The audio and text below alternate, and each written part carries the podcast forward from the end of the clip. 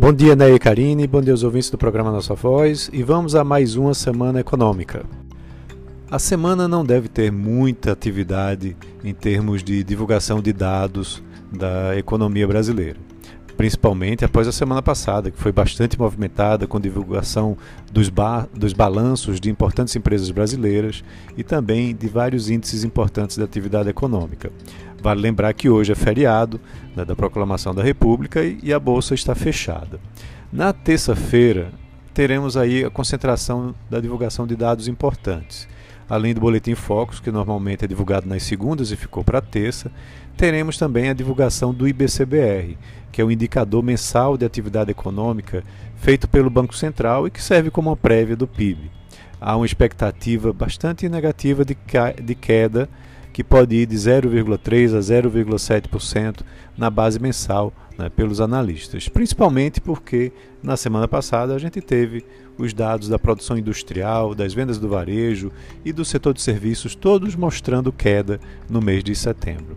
Também na terça-feira a gente vai ter dados referentes à inflação né, do IGP-10, indicando aí provavelmente a, a contínua pressão né, dos preços de commodities e os efeitos da depreciação do câmbio.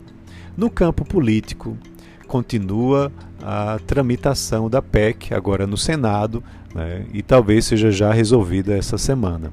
Mas tem outro fato importante também: as discussões sobre a desoneração da folha de pagamento, né, que pode avançar né, durante essa semana, porque o presidente anunciou que o governo pode propor outra prorrogação dessa medida. Com relação aos balanços, né, algumas empresas como a Vibra Energia, que é a antiga é, BR Distribuidora, vai divulgar seus resultados. Também outras empresas como Eletrobras, Melios, Mosaico estarão divulgando, mas uma quantidade menor do que na semana passada.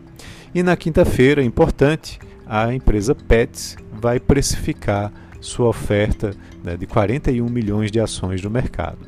Lá fora, a gente vai ter né, dados do PIB do Japão sendo divulgados do terceiro trimestre e dados do desempenho da indústria e do varejo da China referente ao mês de outubro. É, a expectativa é que no Japão você tenha um encolhimento da economia, apesar das Olimpíadas que aconteceram em Tóquio e principalmente por conta dos efeitos do Covid. Na China, a expectativa é de alta moderada dos dois setores da economia. Também nessa semana a gente te, vai ter uma conferência virtual entre os presidentes dos Estados Unidos e da China, é, conversando sobre questões relacionadas a Taiwan e outras restrições de vendas de tecnologia dos Estados Unidos para lá. Há uma certa tensão, uma reescalada da tensão entre esses dois países e espera-se que possa ser amenizado com essa reunião. Também teremos dados de emprego do Reino Unido na terça-feira, né, que podem é, influenciar os próximos passos do Banco da Inglaterra né, com relação aos juros. Na terça também, lá nos Estados Unidos, teremos dados sobre varejo e a indústria referente ao mês de outubro, né, e os números podem mostrar que a inflação está trazendo impacto nas vendas, bem como a escassez de insumos da, com relação à produção, é, que podem ajudar o Federal Reserve, o Banco Central Americano, a determinar se vai é, continuar com sua política de estímulos na economia. Na quarta-feira, teremos os índices de inflação bastante importantes de outubro da zona do euro né, e também lá no Reino Unido. Esses dados devem mostrar uma maior pressão dos preços, principalmente puxados pela energia, né, que aí pode também trazer uma mudança na política monetária da zona do euro. Então é isso, um abraço a todos e um ótimo início de semana.